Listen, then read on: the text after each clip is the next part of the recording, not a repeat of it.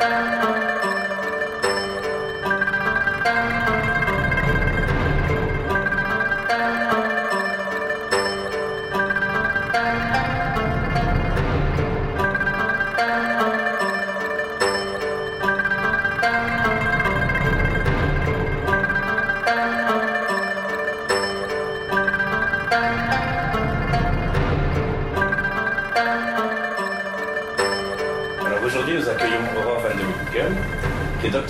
Information et communication et collaboratrice scientifique à l'UCL.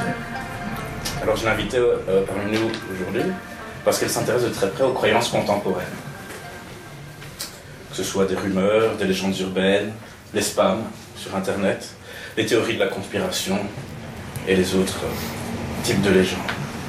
Alors Aurore a créé une boîte de consulting à destination des entreprises pour les aider à gérer leur réputation, leur image, mais à côté de ça, elle a écrit un livre qui vient de sortir. Je ne sais pas si tu l'as. Ben, il devait arriver, mais je pense qu'ils font partie des retardataires. Alors le livre, c'est Gérer les rumeurs, ragots et autres bruits, et il est paru cette année-ci. Alors il y a aussi évidemment plusieurs articles, articles scientifiques et une thèse de doctorat consacrée à l'analyse sémiotico-pragmatique des récits légendaires contemporains. Aurore est très active, puisque en plus de ça, elle organise une visite guidée euh, des légendes urbaines de Bruxelles. Euh, peut-être qu'on la suivra, qu'on la suivra en, juin. En juin, c'est pas parce qu'il y a une petite pluie, il fait 7 degrés que c'est pas une activité sympathique. Voilà, et enfin, dernièrement, elle a fondé un réseau international d'études sur la croyance en 2010 et son objet, c'est de regrouper des, chercheurs de toutes disciplines autour de la croyance. Donc après cette brève introduction, je cède la parole. Ça va, ben, je vous remercie beaucoup. Euh, d'abord, bonjour à tous et je vous remercie d'être là pour, euh, pour m'écouter et certainement pour échanger avec moi et discuter euh, de ces sujets tellement intéressants que sont les rumeurs et les légendes urbaines. Et je remercie aussi les organisateurs de m'avoir permis de parler devant vous aujourd'hui. Euh, avant quand même de faire ma conférence, je voudrais juste faire une petite parenthèse. Euh, parce qu'en fait, je suis, euh, je suis venue par le métro et, et bon, on m'a, ma, ma, voisine m'a mis en garde contre quelque chose. Apparemment, il y a une de ses filles qui, qui était à la station de métro Rogier et elle rentrait seule chez elle tard. Il était 23h. Il y avait un groupe d'individus qui étaient là et en fait, ils ont commencé à l'embêter. Et à un moment donné, ils lui ont demandé de faire un choix, de choisir entre le viol ou le sourire de l'ange. Alors elle a choisi le sourire de l'ange parce que ça avait l'air mieux. Et en fait, ils ont sorti un couteau, ils lui ont coupé la commissure des lèvres, ils lui ont donné un coup de poing dans l'estomac pour qu'elle crie et que sa bouche se déchire, et ils lui ont mis du sel sur les blessures pour euh, éviter que ça cicatrise. Donc je vous demande juste de prévenir euh, vos filles, vos femmes, vos amis, pour être sûr qu'il ne leur arrive rien. Ça, on est prévenu. Donc, comme vous avez pu euh, l'imaginer, ou en tout cas le comprendre, c'est vrai que ce que je viens de raconter, c'est ce qu'on appelle une légende urbaine. C'est une légende urbaine qui a été beaucoup racontée en 2002 à la station de métro Rogier, mais on l'entend aussi euh, à Namur, rue de l'Ange, près de la gare. On l'a entendu aussi à Liège, dans le carré de Liège, etc. Et c'était toujours un petit peu le même récit. On l'a entendu également en France, hein, et pourtant il n'y a eu aucun cas qui a été vérifié, euh, enfin aucun cas qui a été avéré au niveau de la police et au niveau des hôpitaux. Donc voilà. Alors, euh, les rumeurs, les légendes urbaines, souvent ça commence par il paraît que, on m'a raconté que, on m'a dit, ceci est une histoire vraie. Hein. Alors c'est vrai que les rumeurs sont relayées par les médias beaucoup aujourd'hui et en fait on va retrouver ce terme rumeur quotidiennement dans la presse, sur internet, partout. Alors moi ce qui m'intéressait c'est pourquoi est-ce que certaines personnes vont croire à ces rumeurs? Euh, Pourquoi est-ce que on va être convaincu de leur authenticité aussi? Et euh, si on n'y croit pas, pourquoi est-ce qu'on les diffuse alors? Hein, Quelle est un peu l'efficacité? Quelle est la fonction de ces récits pour, euh, pour nous? Alors, rumeurs et légendes urbaines, ce sont deux termes qui sont souvent utilisés comme synonymes. Euh, même au niveau des chercheurs en fait. Hein. Et donc c'est parfois un petit peu difficile de savoir euh, qui, qu'est-ce qui veut dire quoi, et donc on va un petit peu clarifier ça euh, au, tout début, parce que pour moi ce sont vraiment des phénomènes bien distincts. Alors d'abord on a la rumeur. La rumeur ne connaît pas de consensus au niveau de sa définition, au niveau des chercheurs. Moi, il y a une définition que j'aime euh, particulièrement, c'est celle de Jean-Noël Capferrer, en fait, qui dit que c'est l'émergence et la circulation dans le corps social d'informations, soit qui n'ont pas encore été confirmées publiquement par les sources officielles, soit qui ont été démenties par les sources officielles. Donc, euh, ce qui caractérise son contenu, c'est pas le fait euh, qu'elle soit vérifiée ou non, c'est qu'elles ont, euh, le fait qu'elle soit diffusée par une source non officielle. Alors, comme exemple de rumeur, est-ce que vous vous souvenez de ce fameux tract de Villejuif? Parce qu'on en entend encore parler. Et pourtant, le tract a été, a été écrit, ou en tout cas a été diffusé pour la première fois en 1976, c'est-à-dire il y a très longtemps. Et il a inquiété beaucoup la population. Donc euh, c'était un tract qui, euh, qui semblait provenir d'un hôpital, le fameux hôpital de Villejuif, hein, euh, un hôpital français, et qui parlait de tous les additifs alimentaires qui étaient présents dans vos produits préférés et en vous mettant en garde contre la dangerosité de ces produits, de ces additifs euh, qui pouvaient vraiment provoquer des maladies très graves euh, sur vous et alors évidemment sur vos enfants parce que malheureusement ces additifs étaient très présents dans des, aliments que vos enfants adorent comme le Schweppes, euh, la moutarde mora, les vaches qui rient, etc. Et donc c'était vraiment un tract qui, qui indiquait la dangerosité de ces additifs. C'était un tract qui avait vraiment une allure scientifique. On avait vraiment l'impression que c'était un médecin qui l'avait écrit et il avait au début été déposé dans toutes les boîtes aux lettres. Il avait été distribué à la sortie des écoles, euh, des magasins, des bureaux. Il avait été affiché dans la salle d'attente des médecins, dans les bureaux, euh, dans les centres de sécurité sociale, dans les autres hôpitaux, etc. Et il a même été publié par l'éditeur Armand Collin en 82 dans un manuel des sciences expérimentales qui était destiné aux classes de primaire. Donc vraiment tout le monde le diffusait. Alors évidemment, c'était un tract qui provoquait la peur parce qu'il mentionnait des additifs qui étaient présents dans de nombreux aliments et il suffisait de prendre les aliments et de voir la liste des ingrédients pour se rendre compte qu'effectivement ces additifs étaient bien là. Et euh, il les associait à des maladies graves. Et ce tract a vraiment trompé des milliers de personnes. Dans les années 80, une famille sur trois connaissait ce tract. Un médecin généraliste sur deux et deux instituteurs sur trois l'ont cru. Donc quand on dit que les rumeurs ne sont crues que par des gens complètement idiots euh, et qui n'ont pas fait d'études, je ne me situe pas là-dedans. Donc en fait, pratiquement aucun généraliste n'a pris le temps de vérifier l'information qui s'y trouvait. Et après enquête, aucun chercheur scientifique, aucun, médecin qui proviendrait de cet hôpital de Villejuif aurait euh, écrit ce tract. Et en plus, son contenu est faux. Donc, par exemple, il disait que l'additif E330 qui était présent dans de nombreux aliments était cancérigène. Et donc il fallait faire très attention. Euh, d'ailleurs, il était marqué euh, cessons d'empoisonner nos enfants, etc. L'additif E330, c'est de l'acide citrique. Donc euh, c'est une substance que l'on trouve dans tous les citrons, dans toutes les oranges, dans tous les agrumes et qui est vraiment pas du tout nocif. Alors évidemment, il y a eu de nombreux démentis qui ont été effectués par des associations, même par le ministère français de la Santé.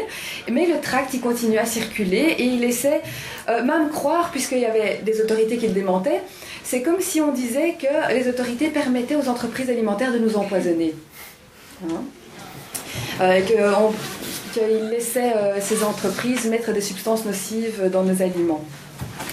Finalement, les auteurs de ce tract n'ont jamais été retrouvés et on ne sait pas vraiment pourquoi ils l'ont écrit. En fait, quelle est l'origine de cette rumeur?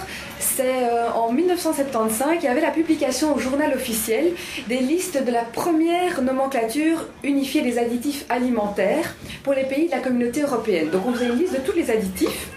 Et cette liste a été reprise un petit peu plus tard par le magazine Science et Vie, qui l'avait mis dans un tableau explicatif et qui mentionnait déjà que certains additifs étaient considérés comme suspects ou dangereux. Donc il y avait déjà une petite déformation à ce niveau-là. Et puis, euh, la même année, il y avait la communauté européenne qui a interdit neuf colorants alimentaires. Bizarrement, elle interdit l'utilisation de ces neuf colorants alimentaires, mais elle suspend cette interdiction pour un an. Et ça, ça a vraiment mis le doute. Les gens se sont dit, mais pourquoi est-ce qu'on interdit des substances si c'est pour après suspendre cette, euh, décision pendant un an? Donc on pourrait se faire empoisonner pendant un an, ça ne dérangerait personne. Et finalement, ce tract, bon, il a, été véhiculé, donc il a, il a débuté en France, mais il a vraiment touché euh, plusieurs pays européens et il continue encore sa course maintenant sur Internet. J'ai trouvé aussi des tracts qui dataient de 2009.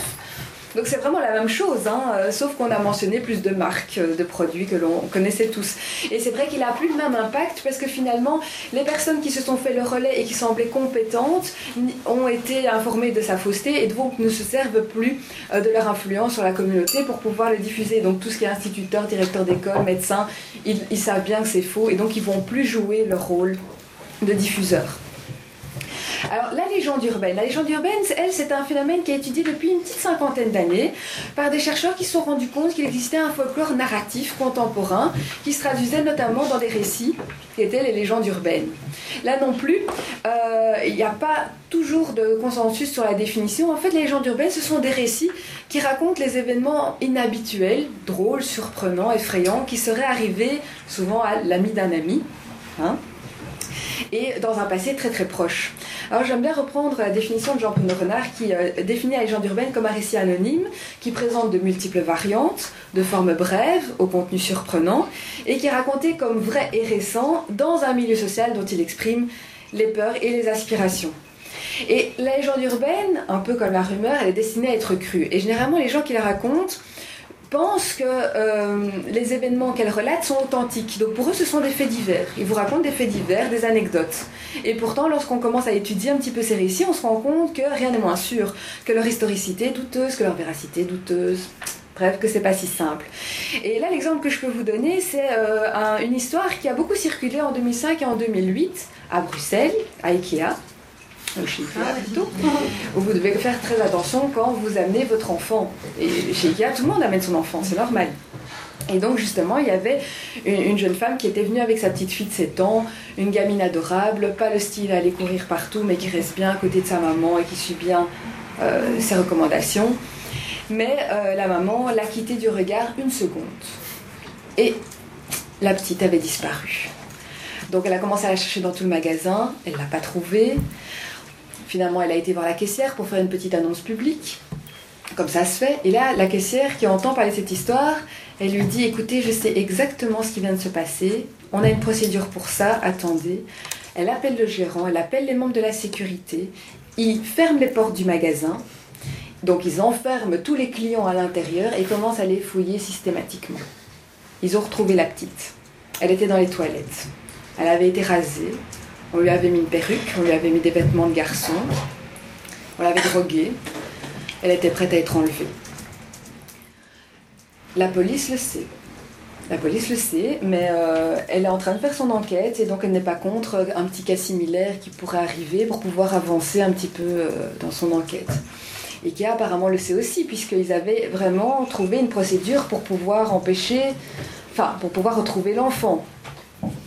Bon, alors le problème, c'est que euh, ce message, évidemment, euh, était diffusé en disant faites très attention, prévenez euh, vos proches, faites attention à vos enfants, etc. Donc c'était vraiment des messages de prévention qui étaient, là. Et Ikea, évidemment, l'a très très mal pris. Ikea a cru que c'était des concurrents malveillants qui voulaient leur nuire hein, en diffusant une information qui était complètement fausse. Et donc ils ont commencé à dire que les gens qui diffusaient ça étaient soit des gens qui étaient complètement naïfs et crédules, soit des gens mal intentionnés. Est-ce qu'il est naïf ou crédule de penser qu'on peut enlever des enfants en Belgique? Malheureusement, non. Euh, est-ce que c'est vraiment être mal intentionné que de prévenir ses proches que leurs enfants pourraient être en danger? Mais voilà, ils ne se sont pas entendus en fait. Euh, parce que les gens qui diffusaient ce, courriel, parce que ça se diffusait notamment euh, via Internet, eux, ils s'identifiaient comme des gens bienveillants qui voulaient simplement prévenir d'un danger. Et en plus, ce que Ikea ne savait pas, c'est que c'était une histoire qui datait du deuxième siècle après Jésus-Christ. Au deuxième siècle après Jésus-Christ, on a commencé à raconter que les chrétiens enlevaient des enfants juifs pour les, pour, euh, les, tuer à des fins de rituels, hein, comme c'est ce qui se faisait évidemment. Ou évidemment, il y avait l'inverse, les juifs qui enlevaient des enfants chrétiens pour la même chose. Et puis après, quand on relit un petit peu l'histoire de, notre Belgique, on se rend compte qu'au XIVe siècle, il y a une légende de Manneken-Pis qui est datée de cette époque-là. Après, les gens, vous savez, la datation, c'est pas toujours ça. Où on raconte qu'un petit garçon avait été voir la procession de Notre-Dame de Bon Secours avec son père à Bruxelles et qu'à un moment donné, il a eu envie d'uriner rue de l'Étuve. Et là, il y a un vieil israélite qui passe, qui voit l'enfant, qui se dit quelle belle opportunité, qui le kidnappe évidemment pour aller le crucifier dans son repère, pratique apparemment très courante euh, chez les juifs de l'époque. En fait, pas du tout. Et euh, donc le papa qui se rend compte que son, son, enfant a disparu commence à appeler la police, la police commence à faire des perquisitions et le papa fait des invocations à Notre-Dame de Bon Secours, évidemment. Et le juif a eu tellement peur en voyant que tout le monde s'affolait un petit peu et tout le monde était en train de chercher partout, que finalement il a, il a pris l'enfant et il l'a remis à l'endroit où il l'avait trouvé. Et c'est là que le père a fait toute une statue comme ça, et avec un autel pour remercier euh, la Vierge d'avoir retrouvé son fils. Vous vous rendez compte de la similitude qu'il y a de, de, cette histoire et de celle que je vous ai racontée, qui est racontée en 2008, et qui maintenant se raconte pour l'IKEA. Donc en 2010, ça se racontait à l'IKEA dans Hong Kong. Parce que l'IKEA n'a toujours pas compris que c'était une légende urbaine. Donc euh, finalement, ça, ça, les suit partout dans, dans, tous les pays. Alors la rumeur et la légende urbaine, ce sont deux phénomènes qui sont assez proches. Hein quand même, elles ont des similitudes. Donc leur contenu est instable, il va se modifier en fonction des préoccupations des gens qui vont les raconter. Euh, les diffuseurs de, ces énoncés sont impliqués par le contenu, sinon ils ne les diffuseraient pas finalement. Euh, ces, énoncés annoncent souvent des, événements assez négatifs. Il y a quelques rumeurs roses qu'on appelle. Des rumeurs plus positives, mais elles sont quand même assez rares. Et généralement, on va attribuer à cette rumeur une source prétendue. Hein, euh, qui est désigné comme le garant de la, de la véracité. Ici, dans le, le, cas des additifs alimentaires, c'était vraiment l'hôpital de Villejuif. Hein, comme c'était l'hôpital qui a fait le trac, donc c'est que ça doit être vrai. On dit que ça vient de là. Et c'est cette attribution à une source prétendue qui compenserait le fait que le récit est invérifiable souvent. Alors, les deux genres ont toutefois des différences. Par exemple, la rumeur, elle est réduite généralement à une unité d'information qui concerne une personne physique ou une personne morale. Donc, ça peut être une entreprise, par exemple. Euh, cette information peut être dans la plupart des cas vérifiée parce qu'elle concerne souvent un événement observable et authentifiable. Du point de vue de sa diffusion, elle va se diffuser de manière assez localisée dans une population qui est fortement impliquée par son contenu. Hein, donc c'est par exemple, telle entreprise va se délocaliser, évidemment ça va se diffuser au sein euh, bah, des employés de cette entreprise qui vont avoir peur euh, de perdre leur travail par exemple, et peut-être au niveau de leur famille proche. Mais si ce n'est pas une énorme entreprise, il y, a, des chances que d'autres personnes en entendent moins parler en tout cas. Et son émergence va être liée vraiment à l'actualité et au fait que euh, la rumeur pourrait avoir des implications sur les individus si elle s'avérait être euh, vraie. Alors elle se diffuse généralement à grande vitesse parce qu'elle est assez courte et euh, elle est assez éphémère. Bon, ça, ça peut être éphémère, évidemment, ça ne va pas durer un jour non plus, hein, mais disons qu'à un moment donné, toute la population sera au courant, que le public va commencer à changer de préoccupation, ou alors euh, que le, fait qui a été allégué dans la rumeur va être infirmé ou va être confirmé. Ce qui peut, ce peut la faire taire. La légende, ce sera plutôt un récit. Donc ce sera vraiment plusieurs unités d'information qui seront articulées autour d'un nœud narratif. Et donc les personnages de ce récit seront souvent des anonymes. C'est l'ami d'un ami, c'est une femme, c'est un homme, mais ce ne sera pas DSK par exemple. Hein et euh, l'événement qui, se passe dans, la légende urbaine est plus important que l'identité des personnages. Donc autant on va s'intéresser à la rumeur parce qu'elle va toucher euh, par exemple telle entreprise où on travaille ou parce que euh, voilà elle va toucher telle personnalité politique autant on va s'intéresser à la légende urbaine parce qu'elle parle de quelque chose qui nous préoccupe comme le kidnapping d'enfants, par exemple. Et, euh, et une même légende peut donc être présente dans des lieux extrêmement différents, chaque fois réappropriée par les gens qui vont dire non, non, ça s'est passé pas chez moi et tout ça. Et elle peut se propager sur de nombreuses années, vraiment des dizaines d'années, à chaque fois réactualisée, finalement. Mais tout en gardant le même thème et un nœud narratif qui est identique. Alors en fait, comme vous l'avez vu, même si c'est différent, c'est quand même des phénomènes assez proches. Et euh, on, peut, on pourrait dire que euh, euh, finalement, une rumeur peut se, se développer, s'authentifier et s'incarner dans un récit légendaire. Et inversement, une légende urbaine peut se simplifier, se réduire à une rumeur lorsqu'elle va viser alors plus particulièrement une personne. Donc on part d'un scénario plus général et puis après on la réduit et on dit euh, non, ça s'est passé pour telle personne que l'on connaît bien. Et donc c'est souvent difficile de déterminer la forme première d'un énoncé. Alors d'où ça provient ces rumeurs? D'où ça provient ces légendes urbaines Ça c'est une question qu'on me pose souvent. En fait, les rumeurs, elles vont apparaître dans des situations de crise, de problèmes, de danger, de tension. au cours desquels les personnes, enfin les, points de repère des individus vont se trouver complètement bouleversés. Donc, on va produire de la rumeur quand l'information n'est pas disponible, ce qui provoque l'incertitude, quand l'information est lacunaire ou que les conséquences d'une situation ne sont pas très très claires, ça, provoque l'ambiguïté, quand euh, il y a un manque de confiance envers les autorités, les patrons, euh, euh, les ministres, etc. Et euh, quand on se trouve dans des, situations euh, potentiellement ou réellement menaçantes. Donc ça, c'est vraiment le climat propice parce que c'est à ce moment-là qu'on a envie de se rassurer, de comprendre ce qui se passe. Et donc c'est là qu'on va commencer à, parler autour de soi de ce qui se passe et à interpréter collectivement la situation. Et c'est de là que va naître les rumeurs. Ou alors ça peut être simplement une personne qui va en inventer une de toutes pièces afin de nuire ou afin de manipuler, par exemple. Ça, ça existe aussi, il ne faut pas se leurrer. Euh, donc c'est un petit peu ce qui s'est passé avec la fameuse rumeur du sapin de Noël. Hein, de Bruxelles, où on a dit d'abord que c'était euh, la ville de Bruxelles qui avait refusé de mettre un sapin de Noël sur la Grand Place euh, sous la pression euh, des musulmans. En fait, c'était vraiment parce qu'on était dans une situation un petit peu de crise économique, on est une situation où on n'est donc pas très très à l'aise.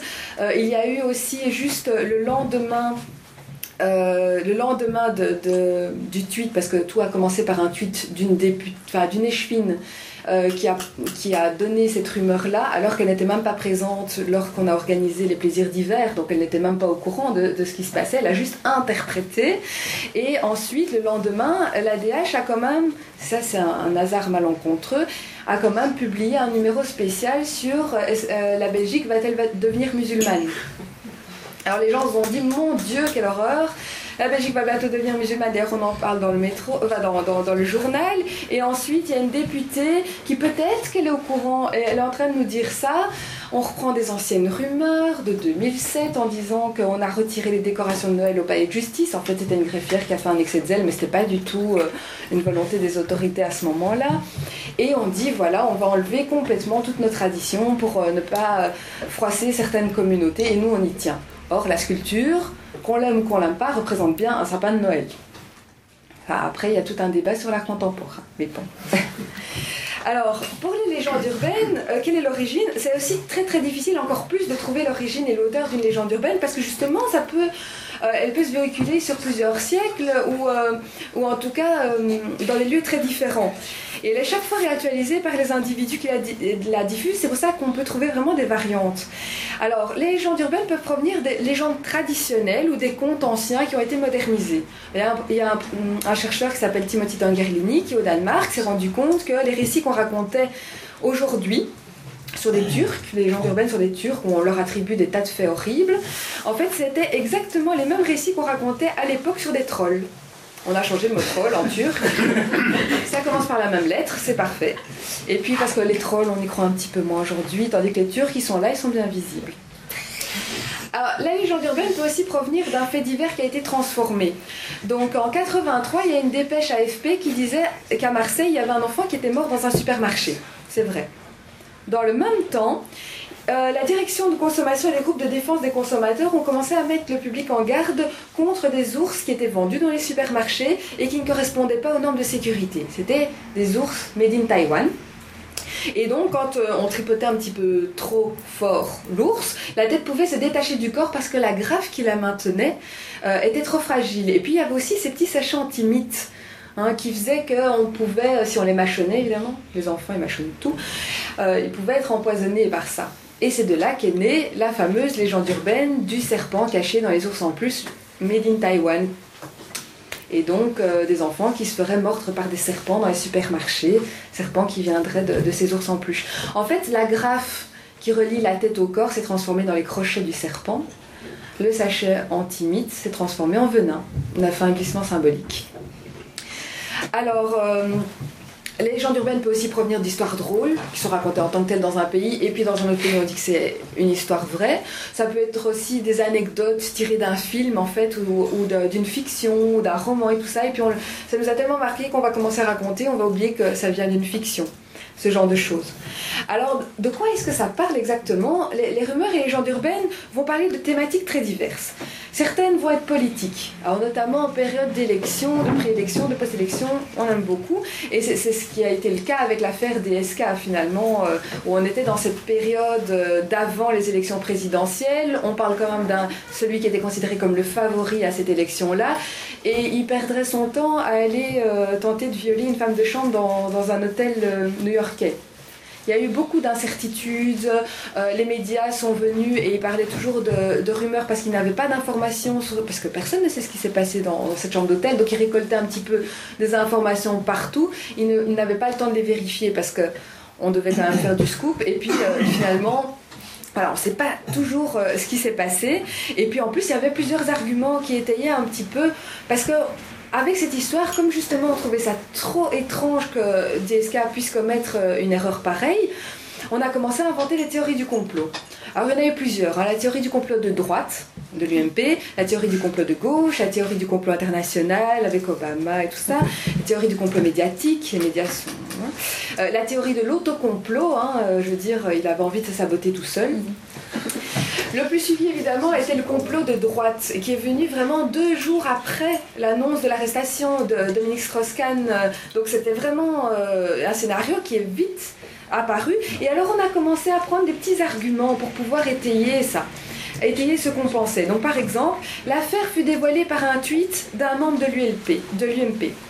Il fut repris par l'ancien responsable de la campagne web de Nicolas Sarkozy, et patron d'un site d'information atlantico.fr. En plus, le Sofitel, donc l'hôtel où avait eu lieu cette agression, appartient à Accor, dont l'actionnaire de référence est le Fonds Colonie, fonds dont le représentant en Europe est un autre proche de Sarkozy. Vous voyez le... Voilà, on, prend des arguments.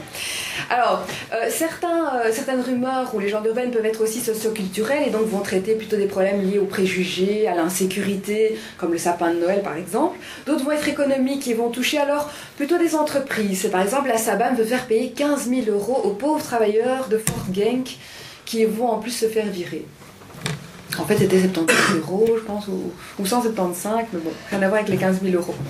Euh, ça peut être aussi des produits de ces entreprises. Donc, les fameuses lingettes pour bébés qui maintenant sont accusées euh, de, de détruire le foie et le, sang de vos enfants ce genre de choses. Alors qu'en fait, c'est pas si simple que ça, mais ça on pourra rediscuter après. Alors, des rumeurs peuvent être aussi financières hein, sur euh, certaines sociétés qui vont faire faillite, et il y a aussi eu maintenant les pays qui vont faire faillite. Il y a quand même Angela Merkel qui a parlé d'une théorie du complot euh, de Standard Poor's. Euh, ou de Moody, donc les agences de notation américaines qui dégradaient le note des pays européens quand la Merkel, elle parle de théorie du complot, donc c'est assez euh, intéressant. Il y a certaines euh, rumeurs, légendes urbaines qui peuvent être judiciaires aussi.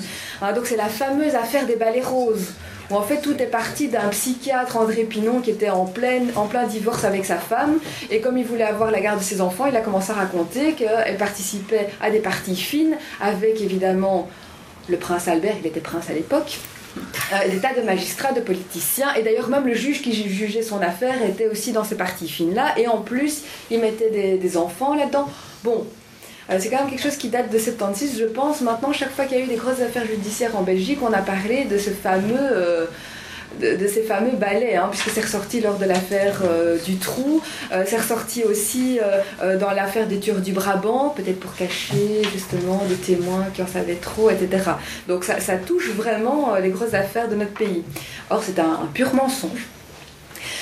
certaines vont aussi toucher la, sphère sanitaire, donc la grippe H1N1, qui avait évidemment été imaginée par les autorités pour pouvoir tuer une partie de la population pour éviter la surpopulation de la Terre. Ou alors par les entreprises pharmaceutiques euh, qui voulaient écouler leur stock de, de Tamiflu. Ou alors qu'ils voulaient simplement, les autorités voulaient profiter de cette grippe H1N1 et de ces vaccins obligatoires, surtout en France, pour nous insérer une petite puce électronique qui nous permettait après aux autorités de nous suivre, etc. Alors, à quoi ça sert euh, tous ces bruits? Parce que ça a des efficacités, évidemment, sinon ça, n'aurait pas autant de succès. Donc, la rumeur, elle, elle va être efficace pour nuire et manipuler. mais elle a aussi des aspects positifs. Elle permet une gestion collective du danger, de la menace, elle permet de comprendre et de donner du sens à des événements inexpliqués ou des situations ambiguës, elle permet d'avoir une impression de contrôle sur la situation hein, et de communiquer les, euh, les, normes de son groupe. Pardon. La légende urbaine, c'est un petit peu euh, similaire. Souvent, on dit que la légende urbaine, c'est juste fait pour divertir, mais je ne pense pas que la première histoire que je vous ai racontée vous ait euh, spécialement uniquement diverti quand même, vos enfants sont en danger. Mais euh, la légende urbaine permet aussi à, l'homme de, parler de soi, de parler de sa communauté, de parler de ses valeurs, de donner du sens aux événements, de proposer des conseils, ne va pas à tel endroit, il y a des tueurs en série, euh, de réduire l'angoisse en répondant à un besoin de, certitude, de prédictibilité. Et en plus, on, parle d'authentiques problèmes sociaux, donc euh, c'est très intéressant. Comme l'insécurité par exemple. Et on fait appel à la solidarité des membres de sa communauté qui vont diffuser la légende urbaine. La légende urbaine, elle peut informer, prévenir d'un danger, interdire ou condamner un comportement, etc. Et en fait, c'est vraiment grâce à la croyance que l'on peut avoir dans ces récits-là que euh, ces récits vont pouvoir aussi aider à réaffirmer son identité. Parce que dans les légendes urbaines, il y a toujours un opposant qui représente celui qu'on ne veut pas être. Hein, et euh, qui, par opposition, indique ce qu'on ce, qu'on est finalement. Quand euh, on dénonce la pédophilie, quand on dénonce des actes terroristes, quand on dénonce euh, des actes de violence, par opposition, on dit ben, nous on ferait jamais ça, nous on veut se protéger. Euh, donc ça permet de, de, trouver des boucs émissaires et de pouvoir mettre sur eux de manière caricaturale des comportements ou des valeurs qu'on rejette finalement. Alors, on peut aussi se demander, euh, parce que vous le savez, vous, qui vous intéressez beaucoup à tout ce qui est euh, croyance contemporaine, euh, tous ces énoncés, ce que j'appelle les énoncés rumoraux, hein, donc qui regroupent rumeurs et légendes urbaines, même rago, ne sont pas là pour rien et elles peuvent avoir des conséquences. Elles ont des effets. Et c'est ça qui peut être dramatique aussi. Elles peuvent avoir des conséquences économiques et financières quand euh, les consommateurs commencent à s'inquiéter, évitent les lieux, évitent certains produits, boycottent certaines entreprises, etc. Des conséquences socioculturelles, le rejet de certaines communautés. Des conséquences judiciaires, imaginez euh, si euh, le jury, dans, un procès, se met à croire à des, rumeurs de balai rose et qu'il fait sa sentence en fonction de leurs croyances. Ça peut avoir des conséquences politiques. Il y a des projets de loi qui ont été déposés à la suite de légendes urbaines ou de rumeurs notamment la fameuse euh, légende urbaine euh, qui avait eu lieu lors de la Coupe du Monde organisée par l'Allemagne, où on disait qu'il y avait 40 000 esclaves sexuels qui viendraient euh, pour soulager les supporters. Et donc les associations féministes se sont, se sont emparées un petit peu de cette rumeur-là euh, pour dénoncer l'esclavage sexuel, etc., etc. Bon.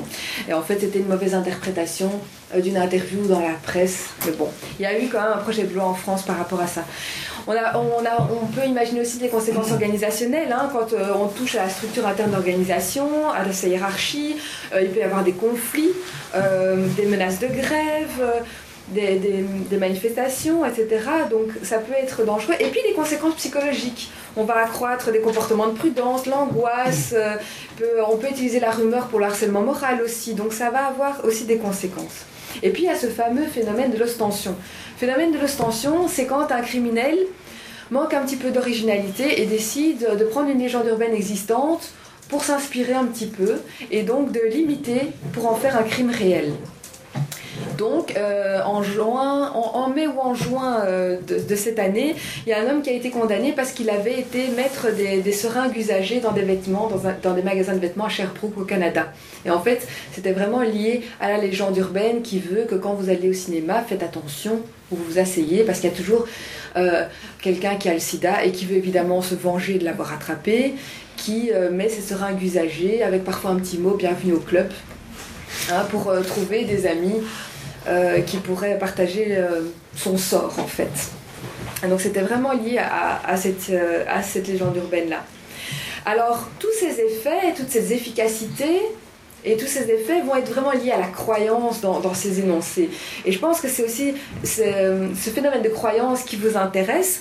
Et donc c'est vrai que c'est la croyance qui va influencer les représentations et les comportements de ceux qui diffusent ces énoncés, leur choix de les diffuser, le choix de, leur destinataire, donc à qui ils vont les diffuser, et alors les conséquences. Alors, ah, je voudrais faire un, petit euh, point d'attention parce qu'il y a beaucoup de gens qui décrivent la rumeur et la légende urbaine comme des énoncés faux. Euh, et donc, le fait d'y croire serait finalement complètement euh, farfelu puisque ce serait des énoncés faux. Alors, c'est pas aussi simple que ça. Un énoncé peut être vrai, mais la fréquence de son apparition ne correspondrait pas à la fréquence d'apparition d'un événement euh, de ce type-là. Donc c'est peut-être juste une histoire de fréquence d'apparition. On a l'impression que c'est quelque chose qui serait hyper courant, comme le fait de droguer les, filles pour les violer avec du GHB, alors qu'en fait c'est des cas quand même assez exceptionnels. L'histoire peut aussi partir d'un événement réel, mais qui a été tellement transformé qu'on peut plus vraiment dire qu'on raconte cette histoire-là. L'histoire peut alterner des éléments vrais et des éléments faux aussi. Et donc, euh, parfois, euh, on, peut retrouver des événements réels qui, ont été à la base de ce récit. Donc, on ne peut pas vraiment utiliser cette, base, enfin, cette distinction vrai-faux pour parler de la croyance dans les énoncés rumoraux. Alors là aussi, je vais peut-être vous décevoir, mais tout le monde croit des, des légendes urbaines ou des rumeurs. Hein Même les plus instruits. Mais par contre, on ne va pas tous croire au même. Donc il y a certains récits qui vont faire venir en nous certaines, euh, certaines inquiétudes et d'autres qu'on va directement classer dans des récits euh, auxquels on ne doit pas croire. Pourquoi? Pourquoi? Parce qu'un énoncé va avoir d'autant plus d'impact sur les individus qui va déjà confirmer leur représentation, les informations qu'ils possèdent des joies, leurs croyances ou euh, les intuitions qu'ils peuvent avoir. À partir moment où ça corrobore ce que vous pensez déjà, évidemment, vous allez avoir tendance à davantage y croire. Et euh, alors, à ce moment-là, on va avoir davantage tendance à faire abstraction de certains éléments inexacts dans le récit. Donc quand on raconte euh, cette histoire de, la pauvre jeune fille qui fêtait son anniversaire et qui a bu un peu trop d'alcool et qui s'est laissée embarquer dans un pari complètement stupide, donc ses amis lui ont fait boire un tétard avec sa bière. Un petit tétard vivant qu'ils avaient été ramassés dans le lac du coin. Et cette jeune fille, euh, bon, elle a oublié assez vite l'incident, mais plusieurs semaines après, elle se rendait compte qu'elle avait des problèmes au niveau du corps. Donc elle maigrissait énormément. Il y avait juste son ventre qui restait gonflé avec une forme bizarre, qui bougeait en plus, et avec des bruits aussi euh, curieux qui, en sortaient. Donc elle a dû aller voir un médecin, ils ont fait une échographie et ils se sont rendus compte qu'elle avait une énorme masse dans l'estomac. Tumeur, certainement, on ne sait pas. Angoisse, en tout cas. Donc ils ont réservé vite une salle d'opération et au moment où le chirurgien a pris son scalpel et a commencé à entamer la peau de cette pauvre jeune fille, il y a une grenouille d'un kilo huit vivante qui en est sortie et qui a commencé à sauter dans toute la Ou alors une grenouille ne peut pas survivre dans un estomac humain. Comme ça, vous êtes sûr. D'autres animaux peuvent coloniser le corps, hein, mais euh, ça en effet, mais, la grenouille, je ne pense pas, surtout pas par, euh, par ce. c'est une histoire vraie cette histoire Non, non, non. Vous voyez, je dis euh, que ça correspond à des expériences, des croyances préalables. un, un autre facteur qui influence la croyance est plus, plus on, est euh, face à des individus qui croient et qui adhèrent à l'énoncé, plus on a tendance à y adhérer aussi. C'est un peu l'idée que tous ne peuvent pas être unanimes dans l'erreur. Si on est 90% euh, de gens à croire dans quelque chose, bah les 10% vont se dire bon, peut-être que quand même euh, cette histoire est vraie. Hein et c'est vrai que toutes les certitudes sont sociales et vont reposer sur la confiance dans le jugement d'autrui finalement. En plus, souvent, ne pas adhérer à un énoncé rumoral, à une rumeur ou une légende urbaine qui est approuvée par ses proches ou par son groupe d'appartenance pourrait être perçu comme un manque de confiance envers leur jugement. Ça pourrait être mal perçu hein, et euh, donc on pourrait être un peu rejeté, ce qui n'est pas quelque chose de facile à vivre. Mais attention, tout n'est pas si, euh, figé. Hein. Les individus vont aussi influencer leur groupe d'appartenance. La confiance en autrui se construit. Hein, on va pas mettre sa confiance, euh, la même confiance dans tous les membres de son groupe, par exemple. Euh, et puis, euh, voilà, donc en fonction des circonstances aussi, on peut être quand même beaucoup plus malléable. Sinon, un énoncé moral va avoir d'autant plus de chances d'être accepté que celui qui va vous le transmettre, qui va vous, vous l'expliquer, est digne de confiance. Donc un ami fiable, quelqu'un qui, qui se présente comme un témoin ou une source fiable, un institut, etc. Si euh, à partir du moment où vous avez confiance en lui, ou euh, vous l'estimez compétent, évidemment, vous allez avoir moins tendance à remettre en question ce qu'il vous dit. Même si, en fait, il peut tout à fait se tromper. Et c'est vrai que c'est souvent le cas des rumeurs des légendes urbaines euh, qui qui semble aussi désintéressé. On se dit mais pourquoi est-ce qu'il nous raconterait ça? Parce qu'il n'a aucune aucune raison de me mentir, il va rien en retirer. Et souvent, les gens qui vont vous raconter ça ont l'air désintéressés. Euh, voilà. Et on peut dire que euh, ceux qui vont raconter les, rumeurs et les légendes urbaines vont être évalués en même temps que l'on va évaluer la rumeur ou la légende urbaine. Donc on va procéder à cette évaluation-là. Alors évidemment, ceux qui vont vous raconter cet énoncé rumoral peuvent attribuer leur information à une source prétendue qui n'existe pas. Hein, alors que le récit leur est parvenu de tout à fait une autre façon. Et c'est pour ça qu'il y a toujours ce fameux ami d'un ami. Euh, au fur et à mesure de la chaîne de transmission, c'est plutôt l'ami d'un ami, d'un ami, d'un ami, d'un ami. Mais bon, on va retirer plusieurs amis, comme ça, on aura l'impression d'être toujours face à une source assez proche de nous, hein, un témoignage quasi direct mais quand même toujours assez éloigné pour que les gens n'aillent pas spécialement vérifier. Et puis, euh, les gens qui, à qui on raconte ça, ils se, se soucient pas spécialement d'aller vérifier à la source ce qu'on leur a raconté. Pourquoi? Parce que ceux qui leur ont raconté l'énoncé sont censés l'avoir déjà fait. Et en plus, colporter une rumeur ou une légende urbaine euh, permet de vérifier en la racontant si elle peut être crue par d'autres personnes. Et donc, euh, par, par rétroaction, ça augmente sa crédibilité. Bon, là, je raconte un truc qu'on m'a raconté qui me semble un peu bizarre. Maintenant, j'ai l'impression que tout le monde me croit, donc, euh, bon, s'il me croit, c'est que ça doit quand même être crédible, donc, ça doit être vrai. Et puis, euh, c'est vrai que les gens qui racontent les rumeurs et les légendes urbaines ne vont pas choisir leur destinataire au hasard. On raconte pas la même légende urbaine à tout le monde ou la même rumeur à tout le monde. Hein mais plutôt en fonction de la crédibilité dont on jouit déjà près d'eux. Ah, elle me croit toujours, je vais, je vais aller lui raconter. Celle-là, elle me met toujours en doute, on va partir dans un débat, euh, on va vérifier tous les arguments. Euh, cette personne-là, je vais éviter quand même. Et euh, on va aussi, on va choisir aussi les gens à qui on va raconter cette rumeur en fonction aussi de l'intérêt qu'on suppose qu'ils pourraient avoir à écouter le récit. Hein, bien sûr. Alors, c'est vrai que pourquoi est-ce qu'on fait cette sélection-là? C'est parce qu'on prend des risques. On prend des risques euh, ne pas être pertinent, se sentir déplacé, euh, mal à l'aise, angoissé, ne pas être compris, euh, être mal interprété. On, peut aussi se faire traiter de, crédule ou de nuisible. Donc c'est vrai que être la personne qui raconte la rumeur, la légende urbaine n'est pas toujours une situation très facile. Alors pour limiter ces risques, celui qui va raconter l'énoncé va utiliser des petites précautions. Hein. il va chercher à convaincre. Donc il va utiliser des procédés qui vont renforcer un petit peu la crédibilité de son histoire. Il va lui donner une forme attrayante. Le récit, ça fonctionne toujours bien. Il va essayer d'impliquer les destinataires dans l'énoncé en trouvant des scénarios euh, qui sont proches d'eux, des personnages qui leur ressemblent, des décors euh, qui, leur rappelleront euh, leur quartier, par exemple, afin vraiment de permettre à ceux qui écoutent de s'identifier aux personnages. ils vont jouer sur les affects, sur l'émotion, en parlant d'événements qui angoissent, par exemple, ils vont tenter de les culpabiliser. Ah tiens, tu diffuses pas, ça veut dire que euh, toi, on peut enlever l'enfant de ton ami, là, ça ne te dérange pas, en fait. C'est un petit peu toutes les techniques qui vont être utilisées. Ils vont aussi, au niveau du contenu, utiliser des, détails, beaucoup de détails qui vont vraisemblabiliser le récit. Ils vont utiliser des, procédés pour convaincre, euh, comme euh, utiliser des, fausses analogies, des préjugés, etc. Ils vont donner parfois à leur exposé une allure scientifique. On est parfois face à des, euh, des, rumeurs qui ont l'air très très scientifiques comme ça. Et donc, c'est vrai que souvent la rumeur légende urbaine va parler de sujets qu'on ne maîtrise pas toujours.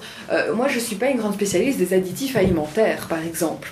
Donc parfois, tout ce que je connais du sujet qui est abordé par la rumeur et la légende urbaine, c'est justement ce que cette rumeur en dit. Et en plus, elle a l'air de donner une explication satisfaisante. Donc pourquoi est-ce que j'irais ailleurs chercher d'autres informations? Mais attention, hein, euh, l'individu, euh, c'est pas quelqu'un qui euh, croit comme ça. L'individu, il est souvent ambivalent, hésitant, il est créatif. Et ça ne veut pas dire non plus qu'il va croire totalement à ce qu'il raconte. Ça ne veut pas dire que les rumeurs et les légendes urbaines qu'il raconte vont refléter la véritable perception qu'il peut avoir des événements qui sont relatés dans, dans cet énoncé-là ça peut mettre juste en évidence certaines représentations figées en fait. Il y a, de, nombreuses fois, on raconte des, légendes urbaines par exemple qui mettent en scène d'autres communautés. On l'a vu avec les Turcs par exemple. Ça ne veut pas dire que les gens qui racontent ça sont spécialement racistes ou qu'ils le diffusent dans cette perspective-là. Simplement parce qu'on leur a raconté ça avec cet opposant-là, et donc ça leur semblait... Euh, ils ne sont pas spécialement remis en question, et ça ne veut pas dire qu'ils généralisent à toute la communauté non plus. Et en plus, les croyances des individus ne sont pas euh, toujours statiques. Hein. donc on va réviser, on va nuancer, on va modifier en permanence notre interprétation euh, des, rumeurs. Euh, voilà. En fonction des circonstances, en fonction de notre expérience, en fonction des discussions qu'on peut avoir avec autrui sur, sur ces phénomènes-là. Et en plus, on ne croit pas toujours à 100%, donc de manière inconditionnelle à ce qu'on raconte. On peut parfois y croire partiellement. C'est-à-dire, il y, a trois façons en fait de croire. Soit on peut croire au récit de la manière dont celui qui nous l'a raconté le souhaitait, et donc c'est un peu ce que moi j'appelle la croyance dominante. Soit on peut en croire une partie mais rester sceptique sur la deuxième partie. ça c'est un peu la croyance négociée. Soit on peut euh, on peut ne pas prendre pour argent comptant le message qui est diffusé dans la rumeur et lui donner une autre explication. Et ça, c'est la croyance alternative. On peut diffuser une rumeur sans y croire radicalement, mais simplement parce que ça nous semble utile ou adéquat de le faire, parce que ça permet de parler de nos préoccupations. Euh, parce qu'on touche à des thèmes importants pour la survie du groupe, pour la survie euh, de ses amis, de ses proches. Et donc, si l'intérêt de la cause est évident, voire de salut public, c'est vrai que ça nous dispense un peu de vérifier l'information. Alors, la, la croyance en un énoncé rumoral peut être aussi probabiliste. Donc, on se dit, l'être humain c'est probable qu'il puisse faire un acte tel qu'il est raconté dans la rumeur ou la légende urbaine. Ok, cette rumeur-là, on dit que ça s'est passé là, c'est pas vrai, mais l'être humain est capable de faire ça. Écoutez, j'ai lu l'encyclopédie des faits, divers de, Monestier. L'être humain est capable de faire beaucoup de choses. Il y a quand même un Allemand qui a réussi à trouver sur Internet un ami qui a accepté de, lui coupe le pénis pendant qu'il était encore vivant et de le manger devant lui en le fristouillant avec des petits avant de le tuer évidemment. Je veux dire, l'être humain est capable de faire ces choses horribles. Donc pourquoi cette rumeur-là, cette légende urbaine-là devrait être mise en question? L'être humain pourrait le faire. Et donc, euh, donc on, peut mettre en doute le, récit, mais pas le fait que l'être humain pourrait le faire. Euh, les croyants peuvent assister aussi sur l'avertissement. L'avertissement qu'il y a derrière cette rumeur et cette légende urbaine, qui, même s'il est faux, euh, pourrait empêcher un cas probable parce qu'on est prévenu. Parce qu'on est prévenu que l'être humain pourrait nous faire ça, euh, alors on va faire attention et donc ce cas n'arrivera jamais. Et donc diffuser l'énoncé, c'est un geste de, de, protection, de solidarité. Et peu importe de savoir qui a réellement fait quoi, dans quelles conditions, c'est possible. Et puis les sceptiques. Les sceptiques jouent également un rôle dans la diffusion de ces rumeurs et de ces légendes urbaines, en radicalisant la position des croyants qui se trouvent un petit peu obligés de se défendre. Alors, pour Pamela Donovan, qui a beaucoup étudié ça, et de manière très intéressante, les sceptiques vont aider à leur insu les crédules à raffiner leurs idées, à réinterpréter les histoires et à les relancer sous une forme beaucoup moins euh, euh, problématique. Hein. Euh, et donc ils vont les sceptiques et les croyants vont vraiment se stimuler réciproquement et vont faire évoluer collectivement l'énoncé. Et c'est souvent pour contrer leurs critiques et pour euh, essayer de les persuader, parce que finalement on joue quand même euh, sa crédibilité, hein, que les croyants vont remplacer des détails invraisemblables par d'autres, par des éléments plausibles, ou qu'on va enlever d'autres arguments qui ne faisaient pas le poids, etc. Donc par exemple, quand les sceptiques demandent mais, si c'était vraiment arrivé, la presse en aurait parlé, et c'est là que les croyants vont dire mais il y a la théorie du complot. Pour venir avec la théorie du complot. Et en plus, les croyants peuvent aussi nourrir l'énoncé d'événements ou de pratiques qui existent réellement et qui vont partager certains motifs euh, en commun avec la légende urbaine et la rumeur pour lui donner une assise. Ils peuvent insister sur le fait que personne euh, ne peut savoir si certaines affirmations sont vraies ou sont fausses. Et ils vont déduire que ces histoires ont toutes les raisons d'être vraies vu leur capacité à toucher effectivement les individus. Parce que ça nous touche, c'est que ça doit être vrai. Et donc en fait, c'est le fait que l'événement que l'on raconte peut être possible qui devient le moteur de l'histoire et qui rend potentiellement véridique cette histoire-là. Et ça, ça, empêche les sceptiques d'accumuler des preuves contraires pour pouvoir contrer euh, cette croyance-là. Et en plus, les croyants peuvent mettre en avant le côté curatif, hein, donc le, côté aide que l'énoncé rumoral peut avoir. Euh, qu'elle soit vraie ou qu'elle soit faux, de toute façon, cet énoncé est appréciable parce qu'il y a toujours des leçons à en tirer. Et que les leçons sont intéressantes. Et alors le sceptique, là, il est considéré comme quelqu'un qui est inconscient du danger, euh, qui n'est pas solidaire, qui est sans cœur, qui en a rien à faire des victimes potentielles, etc. Et il est dévalorisé. Et c'est vrai qu'en pensant que le récit va s'étouffer de lui-même, les incrédules, les sceptiques ne prennent pas toujours la peine de démentir l'énoncé rumoral en expliquant son non fondé. Ils vont souvent mettre en doute la, euh, la véracité du on dit. Hein?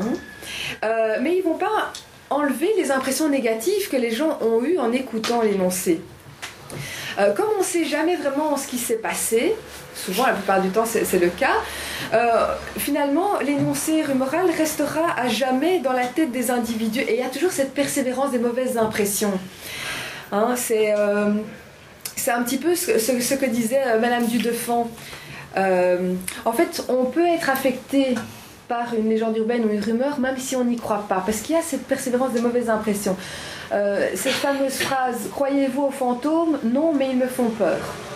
Vous savez, on, est tous un peu là-dessus. On retient qu'il s'est passé quelque chose de louche, euh, quelque chose qui a, fait beaucoup de bruit, mais on se souvient plus très bien euh, d'où ça venait, pourquoi est-ce que c'était raconté, tout ça. Et donc, on, on regarde cette impression négative. Alors, donc, les récits dont le contenu porte sur des sujets qui ne peuvent pas être démentis par la réalité, ceux qui peuvent être interprétés de multiples façons, et ceux qui affirment se fonder sur de nombreux faits, au point qu'il y en a toujours un qui est là pour, euh, pour alimenter la conversation, euh, pour, euh, pour convaincre finalement. Tous, tous ces énoncés-là vont résister très très bien aux démentis. Et parce qu'il est plus facile d'abandonner une croyance simple finalement qu'une complexe, parce que avec la, croyance complexe, il y a tout un réseau argumentatif. Qui, on, a tous, euh, on a une centaine d'arguments pour pouvoir, euh, pour pouvoir euh, en parler. Et puis renoncer à croire peut vouloir dire aussi se confronter à un vide de sens et qui peut être intolérant intolérable. Donc il faut vraiment une certaine disposition du public pour qu'il soit à même de changer ses croyances et ça explique pourquoi les démentis ne convainquent généralement que les sceptiques déjà convaincus plutôt que les croyants. Donc on a vu hein, la, croyance ou le scepticisme dans les légendes urbaines ou, les rumeurs est lié à divers facteurs psychologiques, sociaux, culturels, historiques, cognitifs, contextuels, etc. etc. Je pourrais en faire euh, la liste. Et chacun d'entre eux vont avoir un impact différent sur vous en fonction de vos caractéristiques évidemment. Donc quand on pose la question faut-il croire aux légendes urbaines ou aux rumeurs, je ne peux pas dire non, il faut pas y croire parce que dans, certains cas, elles peuvent recouvrir des, événements véridiques, disons. Mais euh, je voudrais juste souligner que finalement, on peut y croire parce que finalement, ils sont terriblement efficaces. Maintenant, à condition que ça n'ait pas des conséquences négatives sur euh, certaines communautés ou d'autres choses. Mais n'oublions pas ça, ils sont très efficaces. Voilà, je suis, j'ai fini mon exposé, donc euh, je vous remercie beaucoup. Et euh, je suis...